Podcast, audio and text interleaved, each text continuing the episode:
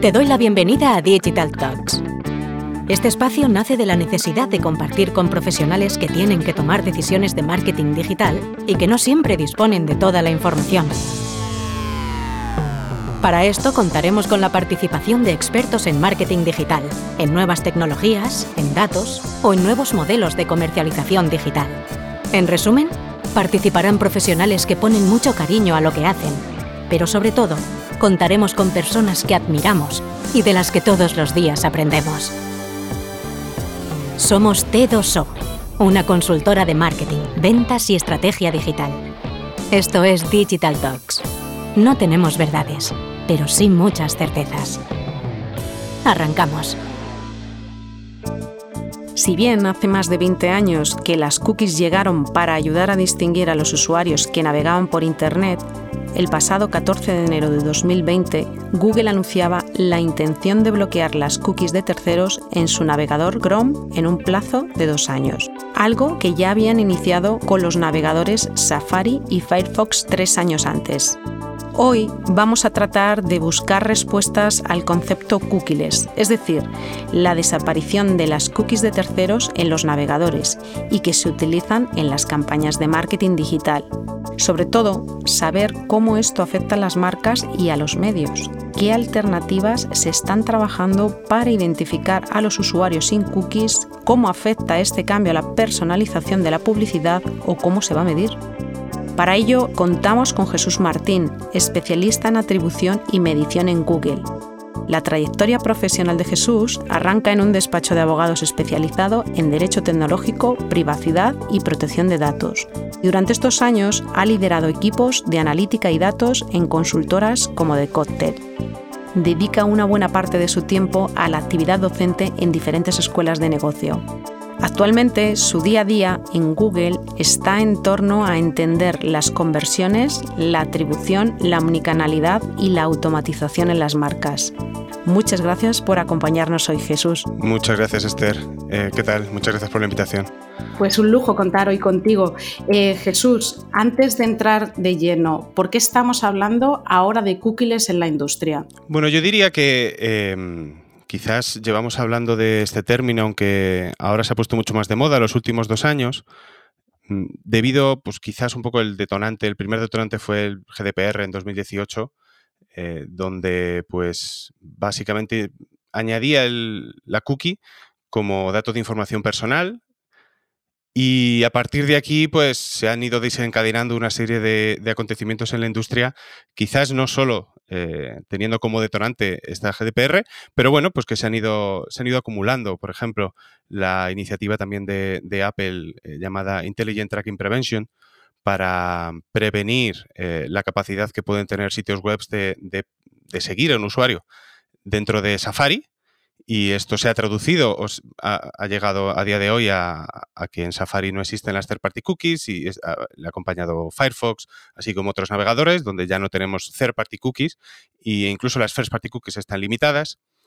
Y, más recientemente, pues derivado de la GDPR, pues eh, aplicaciones directas en el ecosistema de el ecosistema digital, el ecosistema publicitario digital, eh, donde estamos hablando pues, de solicitud de consentimiento para poder medir o para poder eh, introducir unas cookies en el navegador del usuario en función de, la utilidad de esa cookie, de la finalidad de la cookie.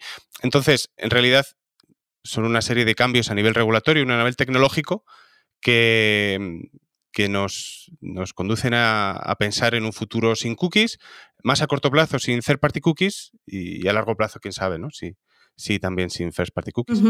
Entonces, eh, ¿qué cambios se están dando a nivel de privacidad y sobre todo regulatorio que deberían de tener en cuenta las marcas y sobre todo qué soluciones de privacidad está planteando en este caso Google? Aquí a nivel de... Eh, o sea, los cambios, ¿no? Que, hemos hablado un poco de ellos, quizás... Eh, merece más la pena ahora hablar de, cuál es el impacto, ¿no? De, qué, está ocurriendo ahora mismo. Por estos cambios, ¿qué está ocurriendo? Pues está ocurriendo que, por ejemplo, em, no es posible medir eh, conversiones post-impresión en, entornos como en Safari y en Firefox, que em, en ocasiones no vamos a poder identificar un usuario único sin, con las limitaciones de, estas, de las first party cookies también en estos navegadores. En el futuro también, cuando Chrome decida eliminar las third party cookies de su navegador, estos impactos también se extenderán a Chrome, pero este, este impacto ya está ocurriendo dentro de Safari y Firefox, que mm, necesitamos solicitar el consentimiento del usuario, tanto para poder medir como para poder segmentarle, y eso significa que, que, los productos como un Google Analytics o, una creación de, audiencias dentro de DB360 o dentro de Google Ads, pues requieren el consentimiento del usuario. Eh, asimismo, vemos, por ejemplo, en el reciente comunicado de, Apple con, la última versión de iOS, iOS 14, eh, pues que no vamos a poder eh, utilizar el identificador, el IDFA, para todos los usuarios. Va a haber un opt-out por defecto. Y así como Google ha decidido que en sus aplicaciones ni siquiera se utilice el IDFA, por lo tanto no va a haber ni siquiera esa solicitud al usuario. Entonces, eh, todos estos cambios impactan en cómo estamos midiendo, cómo podemos medir conversiones, cómo podemos hacer atribución. Y luego, por otro lado, eh, el cómo podemos segmentar a los usuarios. La mayoría del ecosistema de publicidad programática y de, segmentación por audiencias, de remarketing, retargeting, se basa en third party cookies, digo la mayoría, no, no todo, y, en ausencia de estas third party cookies, pues no vamos a poder segmentarlo. Esto, pues, pues directamente, si queremos hacer una campaña de remarketing a un tipo de usuarios o queremos hacer una campaña por audiencias que vengan de nuestro DMP, el usuario que utiliza Safari o Firefox no va a ver esa, no va a ver esa publicidad. Entonces, a nivel de, soluciones, quizás Google está trabajando en, en varias velocidades. Una que hizo público en, enero de 2021, que es la de, la de transformemos el ecosistema, transformemos eh, la industria, que se ha, derivado en Privacy Sandbox, que es una iniciativa eh, que Google empuja eh, para que en la industria podamos encontrar alternativas a las third-party cookies para poder seguir midiendo, seguir segmentando en un entorno que respete mucho más la privacidad del usuario. Em, eso a largo plazo y a corto plazo, pues lo que, lo que estamos em, planteando y lo que estamos ya empujando, y de hecho tenemos muchísima actividad en, España, es la implementación de una serie de funcionalidades en nuestros productos, por ejemplo Google Analytics, Google Ads, eh, Campaign Manager, DB360, Search Ads, de una serie de cambios en cómo están eh, etiquetados los sitios web para poder seguir eh, midiendo a los usuarios con los que tenemos el consentimiento, eh, con los que tenemos limitaciones por utilizar algún tipo de navegador que pone limitaciones a las cookies eh, y poder modelar eh, todas aquellas conversiones, todo aquel comportamiento que, que no podemos ver, ¿vale? Entonces, dejar de utilizar esa información personal como pueden ser las cookies para utilizar información agregada y modelar Em, y modelar las conversiones, eh, modelar al usuario para, por ejemplo, poder segmentarle mm, sin necesidad de utilizar eh, información contenida en una cookie o, IDs ¿no? que, se contienen en una cookie. Jesús, has mencionado Privacy Sandbox. Eh, ¿Puedes darnos un poco más de detalle?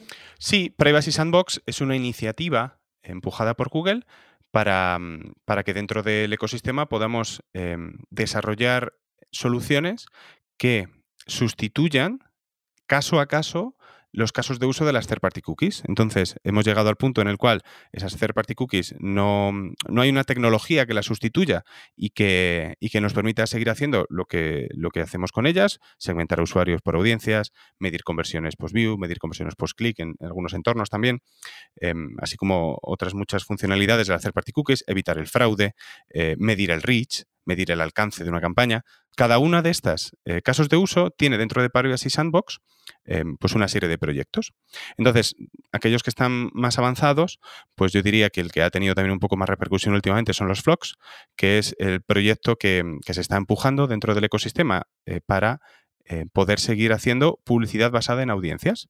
Entonces, em, no estamos hablando que los flocks sustituyan las third-party cookies, sino que en vez de utilizar third-party cookies para segmentar audiencias, vamos a utilizar flocks, que es un acrónimo de Federative Learning of Cohorts, donde, o sea, a través de los flocks, lo que vamos a sustituir em, es el identificador único de cookie del navegador para informar a un bidder o a un, eh, a un, a un DSP em, de que este usuario pertenece a una serie de, a, una cierta audiencia a través de esa cookie, en vez de enviar la cookie, el navegador lo que va a enviar es un identificador de segmento, un cohort.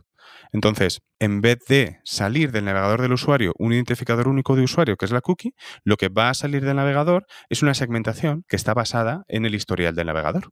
De esta forma, evitamos el uso de un identificador único, identificador personal, para poder hacer segmentación por audiencias y utilizamos información agregada para poder segmentar el usuario. la noticia que dijo Google y por lo que también un poco se, eh, se reafirmaba en este tipo de solución es que tiene un performance hasta el 95% de eh, la segmentación por cookies. Entonces, para la segmentación por audiencias, esta solución parece que es algo que se está viendo viable dentro de la industria, no solo dentro de Google, sino eh, que se puede implementar en otros navegadores y que por supuesto lo puedan utilizar eh, cualquier eh, player dentro, cualquier player legitimado para utilizarlo dentro, de, dentro del ecosistema de programática.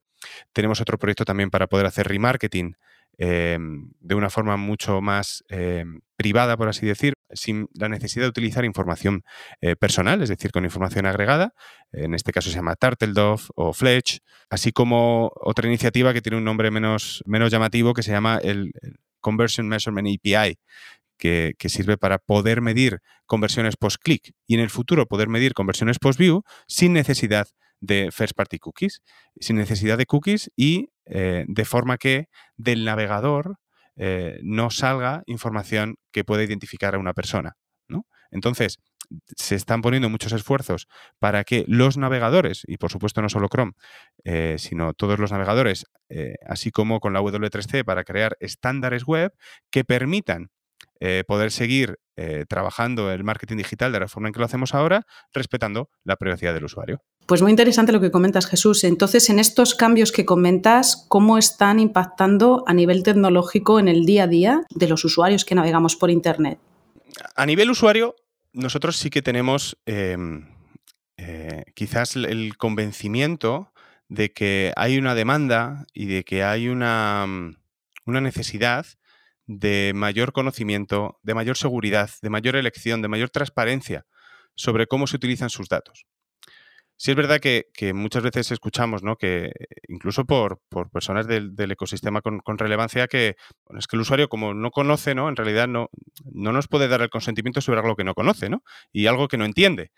Pero yo en realidad pienso que todos somos responsables, todos los que estamos dentro de, dentro de esta industria, somos responsables de, de hacer una labor de educación para, para que el usuario entienda cuáles son las implicaciones de navegar por un sitio web, de dejar sus datos en un sitio web, de buscar en un cierto tipo de sitios, de dejar su email, dejar su tarjeta, dejar su número de teléfono.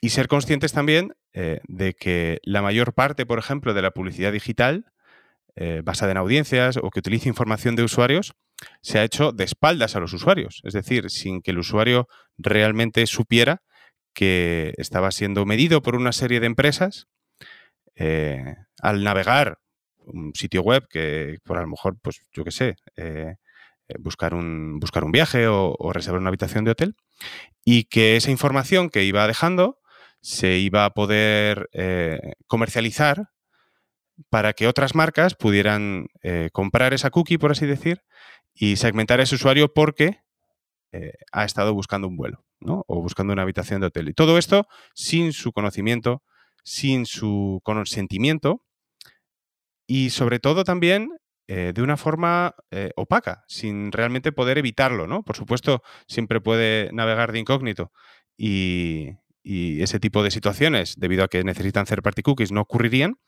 pero, pero esto es lo que ha estado ocurriendo, ¿no? Y, mm, ya no digo otra serie de, actividades eh, pues, que, fuerzan el, valor de una cookie o que, o que falsean eh, la cookie de un usuario pues para, beneficios propios.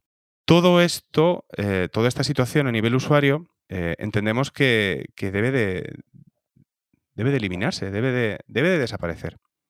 Y que el usuario tiene que poder sentirse seguro cuando está navegando, que tiene que poder sentirse seguro cuando está dando sus datos y que tiene que saber cómo eh, y tenemos, tenemos que educar, ¿no? Tenemos que formar en, cómo puede configurar sus preferencias, en decidir qué tipo de información, por ejemplo, puede considerar positiva para que se le personalice una serie de experiencias o de publicidad.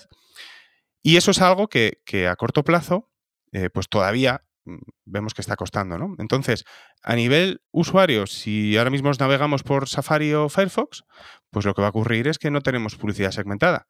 No tenemos publicidad segmentada basada en nuestro comportamiento por third party cookies.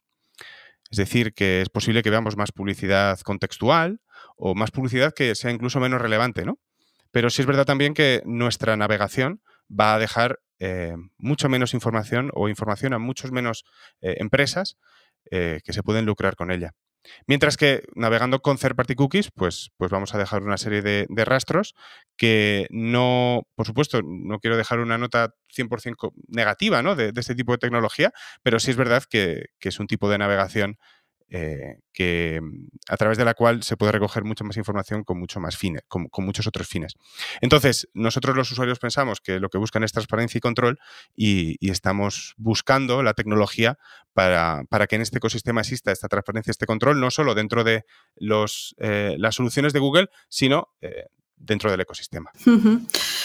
Entendiendo, entendiendo los cambios regulatorios y el comportamiento de los usuarios en estos procesos de navegación que tenemos todos, ¿esto cómo afecta a la hora de medir conversiones con herramientas de analítica web? La analítica web yo diría que he vivido en, eh, o hemos vivido en una ilusión de precisión, donde bueno, pues las tecnologías tipo Google Analytics, ¿no? que, que se han utilizado para hacer analítica web, así como Adobe también, pues eh, utilizan cookies para identificar usuarios, para asociar, para medir usuarios únicos, y cuando en realidad pues una cookie representa un navegador em, que no ha eliminado las cookies, ¿no? Entonces, venimos de una ilusión de precisión que ahora mismo pues ya eh, es, totalmente, es totalmente lejana de la realidad. En concreto, por ejemplo, de nuevo Safari, eh, las cookies de primera parte, que son las que utilizan la analítica web principalmente, pues expiran, este tipo de cookies expiran a las 24 horas, por lo tanto, un usuario que pasa 24 horas fuera del sitio web va a ser considerado un usuario nuevo. A nivel de conversiones, si tarda más de 24 horas desde el clic hasta la conversión, pues no vamos a poder asociar la conversión. Si bien en las soluciones de Google, en Google Ads, en Campaign Manager, este tipo de conversiones nosotros las modelamos. Es decir, como no podemos observarlas, pero sabemos o tenemos gran certeza de que han ocurrido, nosotros las, las modelamos y, y las reportamos como tal. ¿Qué más? Em, si nosotros queremos utilizar herramientas como Google Analytics para enviar audiencias a Google Ads o a DV360, pues en ausencia de hacer party cookies no lo vamos a poder hacer porque no va a existir esa sincronización de cookies. A nivel regulatorio, si no tenemos el consentimiento del usuario, no vamos a poder ni siquiera utilizar cookies de, analítica web. Por lo tanto, esa cookie, que es la, solución que la analítica web ha desarrollado, no ha desarrollado, sino ha utilizado para identificar usuarios únicos, ya no lo vamos a tener. Entonces, cada, interacción de un usuario con el sitio web eh, no vamos a poder asociarla al mismo usuario, no vamos a saber ¿no? de quién es esa interacción si no tenemos el consentimiento del usuario a la medición y no podemos utilizar cookies. Para este problema ya hemos desarrollado una solución llamada Consent Mode para poder informar a nuestras herramientas de si tenemos el consentimiento del usuario para la medición o para la publicidad o si no lo tenemos y hacer que nuestros productos se comporten en función del, del, consentimiento que tiene del usuario. Es decir, que Google Analytics va a seguir funcionando, pero va a seguir funcionando sin cookies. Va a recoger información agregada que luego va a poder modelar en, en, la interfaz de, en este caso, únicamente Google Analytics 4, para poder estimar el comportamiento total del usuario así como las conversiones totales del usuario, por ejemplo, en Google Ads. Eh, vamos a tener conversiones que podemos observar con cookies y las conversiones que no podemos observar con cookies porque no tenemos el consentimiento del usuario, las vamos a modelar. ¿vale? Este es un poco el, cómo afecta, así como cómo ya estamos desarrollando soluciones para mitigar este impacto. Llegado a este punto, el impacto sobre audiencias de MP, ¿qué opciones tienen y cómo a la marca le puede seguir siendo muy útil? Llevamos con pues bastantes preguntas ¿no? o, cuestiones sin resolver sobre los DMPs en, los últimos dos o tres años debido a, debido a estos cambios. ¿no? Porque en el ecosistema de la publicidad programática, donde un DMP aporta audiencias a un DSP, y uno de los casos de uso ¿no? del DMP, donde tú, estás en un DSP cualquiera y puedes comprar audiencias a un DMP. ¿no? Tú tienes tu DMP implementado en tu sitio web y con eso pues, puedes cruzar con, tu, con tus datos, etc. El problema es que para que un DMP, ¿no? o los datos que tú subes a un DMP, o los datos que, consigues de, diversos proveedores, puedan sincronizarse eh, para poder comprar esas audiencias, esas audiencias en un DSP, necesitan third party cookies. Es la tecnología sobre la que se ha construido eh, la integración de los DMPs con los DSPs. Entonces, ahora mismo, en la actualidad, eh, audiencias DMP no se pueden activar en Safari ni en Firefox. Y mm, hasta donde yo sé, eh, la funcionalidad de integrar eh, datos de terceros para luego comprar audiencias ¿no? en un ecosistema de programática, eh, no tiene ahora mismo una tecnología alternativa a las third party cookies.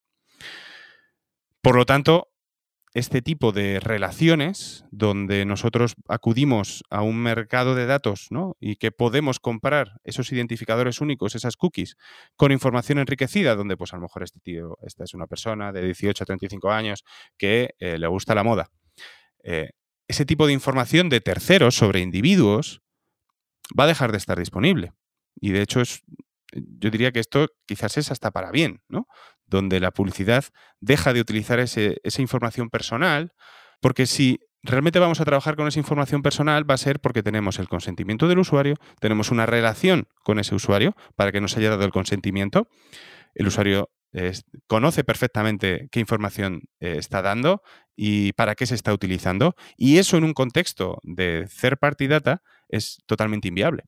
Por lo tanto, eh, esta moda del first party data, que quizás en España llegó como hace cuatro o cinco años, ¿no? Los DMPs. Eh, ahora mismo estamos viendo que el ecosistema de la publicidad está yendo hacia más relaciones de first party data, donde la relación con el usuario, la relación con el cliente y los datos que podemos eh, recoger de ese cliente se tienen que recoger debido a esa relación, ¿vale? No porque el usuario haya pasado por un publisher y yo puedo comprar ese dato, porque de otra forma no vamos a poder tener ni la tecnología ni, el, ni la base eh, de consentimiento del usuario para poder eh, seguir haciendo este, este, tipo de compra de audiencias. ¿no? Por lo tanto, a corto plazo, esa, esa, compra de audiencias individualizada a través de cookies en DMPs, la verdad es que parece, parece que tenga poco futuro. Entonces, en, el, eh, en este contexto, el, papel que juegan aquí los CDPs, ¿qué papel juegan? Claro, aquí un poco también el, el, ¿no? el marketing del, espérate que lo digo, el marketing de el Martech y el AdTech, ¿no? El, el, cómo distintas startups pues, han lanzado una solución para, el marketing y sabemos que el ecosistema de Martech y AdTech pues, es un mundo de startups desde los últimos 20 años, ¿no? Y que han ido creciendo y que muchas de ellas han sido adquiridas por grandes eh, empresas y que otras siguen, siguen naciendo, ¿no? Entonces, eh, ahora eh, varios DMPs se han o se están reposicionando como CDPs y pues otras herramientas de integración de datos también se están, incluso no, eh, otro tipo de soluciones se están reposicionando como CDPs porque em, si en la industria lo que estamos viendo es el movimiento hacia el First Party Data, pues el CDP, igual que el DMP es más representativo del Third Party Data, el CDP es más representativo del First Party Data. Y yo diría que, en este sentido, o al menos eh, las implementaciones de, de, algunos CDPs que he podido ver, pues sí que eh, tienen, tienen ese papel fundamental, el de poder hacer que el first party data de, la empresa, cuando hablo de first party data podemos estar hablando de la información de sus clientes, de la información de sus leads, incluso también de la información que pueden tener eh, en su analítica, en su, en su, de su información de conversiones. Todo esto, ¿vale? Lo, hablamos de first party data, ¿no? Muchas veces se suele asociar con una información como email, número de teléfono, también, por supuesto, y quizás ahí es donde más lo vamos a poder activar, pero incluye más, tipos de información. Y los CDPs van a ser los encargados, o no, parece que en el ecosistema se están posicionando como los encargados de poder activar el first party data en distintas plataformas publicitarias. Por lo tanto, y, por ejemplo con, nosotros, nosotros podemos, eh, es posible activar sin cookies, sin third party cookies, información que pueda tener eh, un anunciante en CDPs, por ejemplo, emails haseados, para poder activarla como audiencias en herramientas como Google Ads o DB360. Todo esto en, ecosistema, por ejemplo, en, Google Search o en YouTube. Todo esto sin necesidad de third party cookies y sin necesidad de integrarlo con third party data. ¿no? Entonces, los CDPs, en este sentido, a la hora de activar el first party data, eh, se están posicionando como un actor fundamental, pero sí es, y es verdad que mm, todavía no tengo 100% claro si el CDP es algo que el anunciante debe comprar, es decir, eh, adquirir una licencia, o debe construir. ¿vale? Porque la mayoría de los conectores para poder activar ese dato está abierto. Entonces, esa construcción por fuera o esa compra es lo que yo diría que todavía no tengo, no tengo claro. Oye, para ir cerrando, Jesús, eh, ¿cuál es la visión de Google a nivel de industria de, todo lo que estamos hablando? La visión de Google es, es complicado, ¿verdad? Porque la visión de Google en ocasiones se transmite desde un punto de vista más publicitario y hace, bueno, pues, pues a, principios de marzo hubo, un anuncio ¿no? en el blog de, Google Ads sobre cómo vemos el futuro de, de, la industria publicitaria en cuanto a la utilización de identificadores, en cuanto a la relación, en cuanto a reforzar la relación directa entre anunciante-cliente o publisher-usuario o anunciante-usuario. Por otro lado, nosotros tenemos eh, la responsabilidad del, desarrollo de un proyecto de código abierto que es Chromium y que es una de las piezas ¿no? fundamentales también del ecosistema web. Y, a nivel industria de navegadores web, pues, pues es, una, es, una, visión común, pero tiene distintas facetas, ¿no? Así como que somos también uno de los grandes eh, soportes publicitarios, por otra parte también eh, la tecnología, ¿no? Que, que se utiliza para poder proveer, pues, pues tiene unas características que, se soportan en, distintas tecnologías que han hecho de la web pues lo que es ahora, ¿no? El, poder disponer de contenido gratuito, principalmente financiado por publicidad, soluciones que son gratuitas para el usuario, eh, productos, pues Facebook, eh, así como eh, otras muchas Twitter, ¿no? Financiadas por publicidad, YouTube, por supuesto, y a la vez el poder eh, desarrollar un ecosistema de, editores, de creadores que puedan monetizar este, mm, este, contenido. Por lo tanto, eh, la, visión que yo diría que es más, más relevante de Google desde todos estos prismas es el poder seguir sosteniendo el ecosistema que ha hecho eh, de la web un, un, entorno tan rico, con tanta información y de acceso universal a la información, pero cambiando la tecnología que lo soporta para realmente poder preservar la privacidad y la seguridad de los usuarios mientras están navegando por esta web.